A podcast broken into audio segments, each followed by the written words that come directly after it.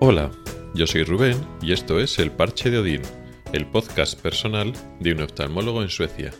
Este es el cuadragésimo sexto episodio y voy a hablar de consulta especializada.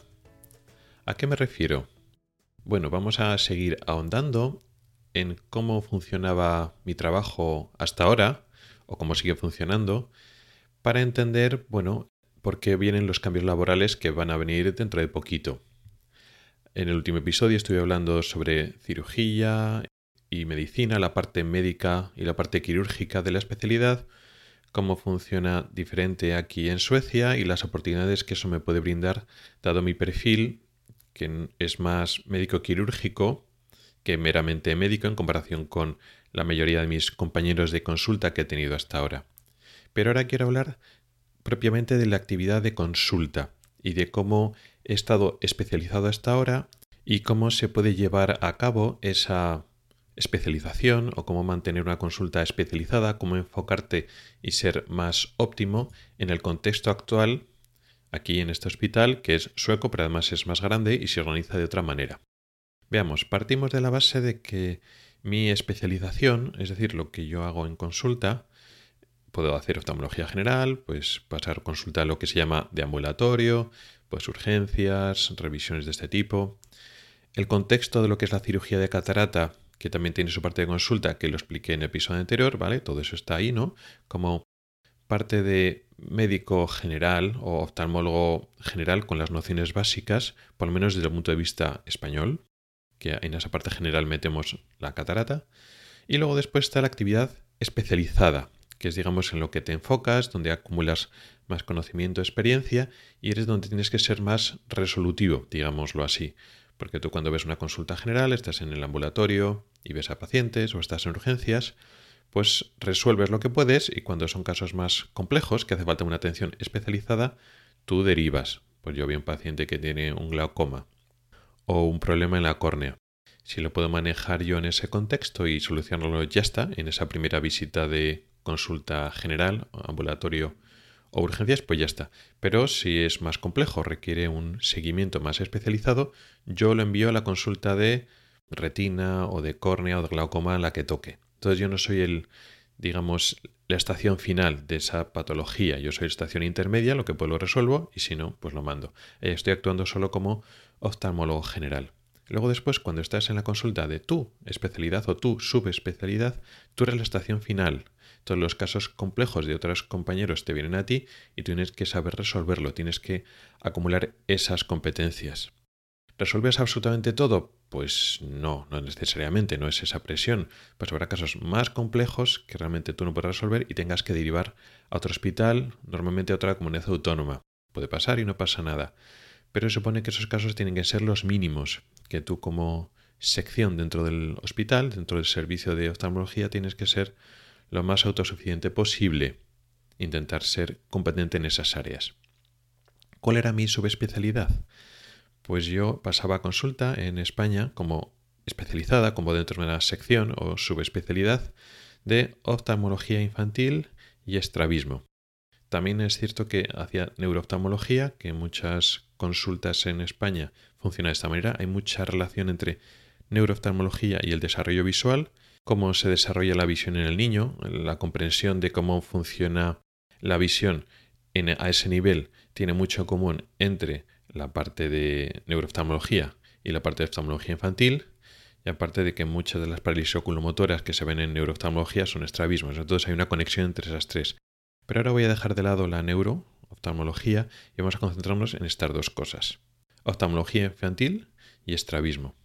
Parece que son subespecialidades, áreas de la oftalmología separadas diferentes, pero realmente no es así. Y de hecho, pues en España la sociedad científica que, digamos, reúne a los expertos en oftalmología infantil también es de, estrabismo. La sociedad se llama así.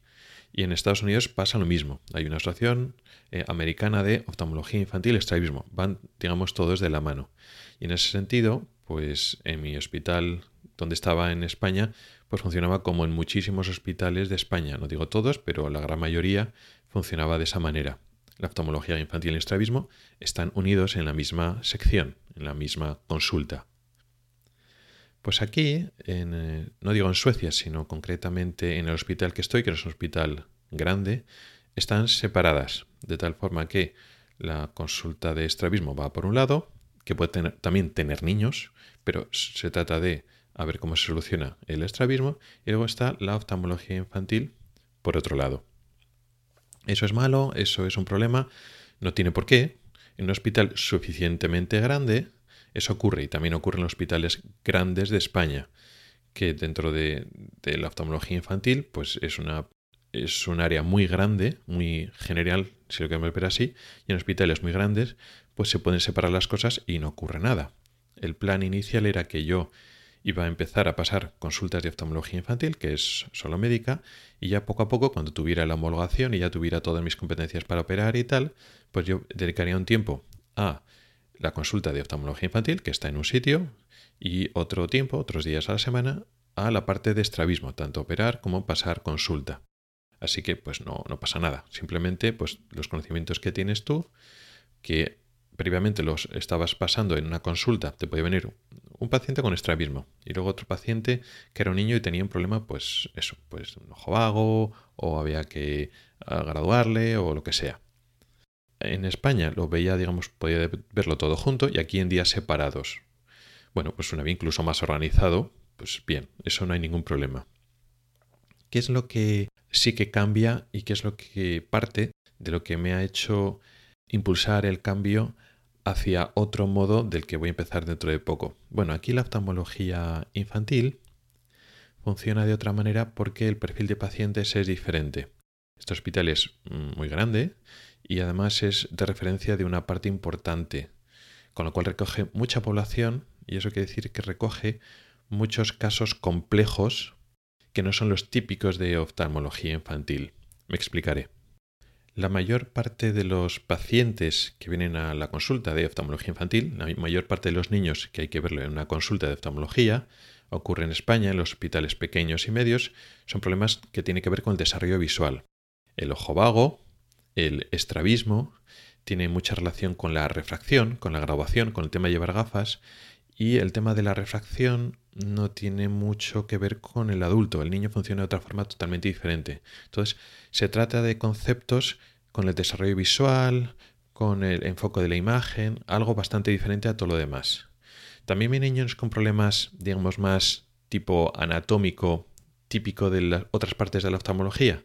Vienen niños con problemas eh, de córnea o de conjuntiva o de retina. Sí, también vienen, pero son los menos y son realmente fáciles de manejar. Pues viene un niño con una blefaritis, una conjuntivitis alérgica, problemas de la superficie del ojo. Bueno, pues vale, se maneja y ya está. Pero la mayor parte de, los casos donde realmente tú tienes que tener un conocimiento importante es en cómo funciona el desarrollo visual en los niños. Que le puede producir un ojo vago, cómo se puede alterar eh, la visión binocular y el desarrollo de la visión. Y los casos de enfermedades graves pues en la retina o de glaucoma, en la córnea, en la superficie ocular, pues son relativamente infrecuentes.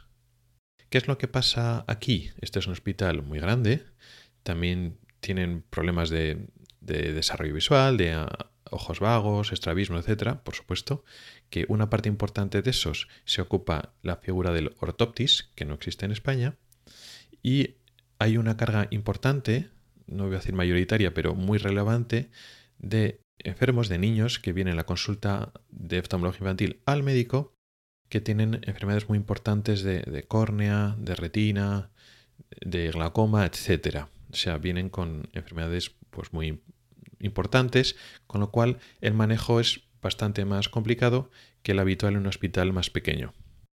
De esta forma, en este contexto de hospital grande, se manifiesta un problema inherente al propio concepto de oftalmología infantil como subespecialidad, que realmente no está describiendo una subespecialidad, está describiendo un rango de edad.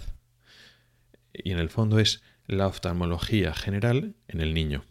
Lo mismo que, que hablamos, bueno, la oftalmología del adulto, pues eso es oftalmología general, pero luego después hay secciones y está en la córnea, en la retina, la coma, la uveitis, bla, bla, bla, todo ese tipo de cosas. Y cuando en la parte de oftalmología general del adulto no lo saben arreglar, lo mandan a la sección correspondiente. Claro, en niños, oftalmología infantil es todo. Cualquier cosa que tenga de, del ojo del niño, pues va a oftalmología infantil, pero eso no es una sección, eso es la oftalmología general del niño.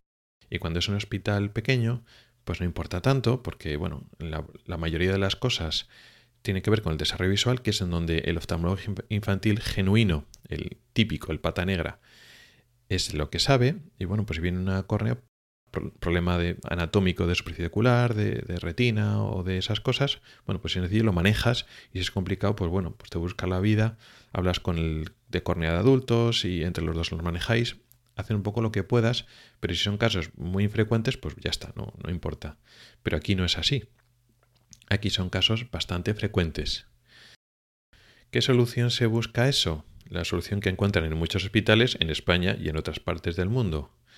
Pues en hospitales suficientemente grandes, de referencia, que efectivamente reciben un número reseñable importante de casos de este tipo, complejos, donde hay problemas anatómicos parecidos a la oftalmología del adulto, pues tienen subsecciones dentro de la oftalmología infantil. Y está el que, o el grupo que se dedica a la córnea, pero del niño. Al glaucoma, pero del niño. A la retina, pero del niño. Y dentro de este subgrupo, al estrabismo del niño. Claro, eh, así las cosas funcionan en varios hospitales de España grandes, que tienen una parte de niños muy grande, y también otros hospitales de otros sitios. Es la forma lógica de organizarlo. Y tal como está diseñado tal como funciona el hospital donde estoy ahora, que es suficientemente grande, yo entiendo que es como tendría que ser así, sería la organización óptima. Yo en este contexto pues podría ver pues, el manejo general de los niños, pero sobre todo el contexto del estrabismo infantil y todo lo relacionado con la ambliopía, con los defectos de graduación, con eh, la binocularidad, etcétera. De tal forma que, pues si le viene a un compañero pues que sabe más de conjuntiva y superficie ocular, un caso un estrabismo, una graduación compleja de manejar, pues me lo puede mandar a mí, y a lo mejor mejor. Y cuando me viene una conjuntivitis alérgica muy intensa, con afectación en la córnea y tal, pues yo se lo puedo mandar a él. Ese sería un poquito el concepto de organizarse en subespecialidades dentro de infantil, que sería, a mi entender, más óptima y es lo que hace en otro sitio, vamos, que no es ni idea, ninguna idea mía, ni invitado la rueda, es así funciona. Que se trata de una especialidad, la infantil, que de forma potencial puede convertirse en una demasiado genérica y no ofrecer la atención óptima a los pacientes, cuando el hospital es muy grande y los casos realmente se van acumulando complejos, pues esa sub-subespecialización si lo quieres ver así. Y el tema es que aquí no existe y no hay un plan de que se vaya a realizar pronto. Es decir, quedarse en oftalmología infantil supone en la práctica manejar casos demasiado diversos en los cuales no te puedes enfocar y no puedes ganar una gran experiencia y no puedes ser bueno. No puedes ser muy bueno en córnea de niños y a la vez en uveitis de niños y a la vez en glaucoma de niños y a la vez en retina de niños y a la vez en estrabismo de niños. En este contexto, donde realmente somos hospital muy grande, a mi entender no funciona así, no eres realmente bueno y no estás ofreciendo lo mejor para el paciente. Y yo, como persona que soy muy exigente, yo no me siento bien de esa manera. Y esto es también una parte importante de por qué me decido a plantearme trabajar de otra manera. De que llevo muchos años haciendo oftalmología infantil y tengo experiencia, y sé que tengo competencias y puedo ofrecer cosas a un contexto concreto de, pacientes muy relacionados con el desarrollo visual y cómo funciona la, refracción y la binocularidad y eso, cómo se va ganando visión y las alteraciones de ese proceso neurológico, más más o menos, y cómo cuando me vienen casos muy complejos de patología que no tengo tanta experiencia, realmente no tengo un apoyo de un grupo o no lo puede derivar una persona que se vaya a ocupar de ello. Y eso no es lo que me gustaría hacer. Bueno, yo creo que con lo que he contado en este episodio y lo que he ido contando en los dos o tres episodios anteriores, ya tenemos toda la información necesaria, los antecedentes, para entender cómo ha sido este cambio. y eso ya lo describiré de forma más concreta en el próximo episodio. De momento entonces lo dejamos aquí. Gracias por el tiempo que has dedicado a escucharme. Puedes contactar conmigo por correo electrónico en elparchedodin.gmail.com o por Twitter en arroba elparchedodin. Puedes preguntar dudas, proponer temas o hacer comentarios. También puedes entrar al grupo de Telegram que se llama igual, el Parche de Odín. En las notas del programa tienes un enlace para ir los episodios antiguos del podcast. Nos oímos la próxima semana. Hasta el próximo episodio.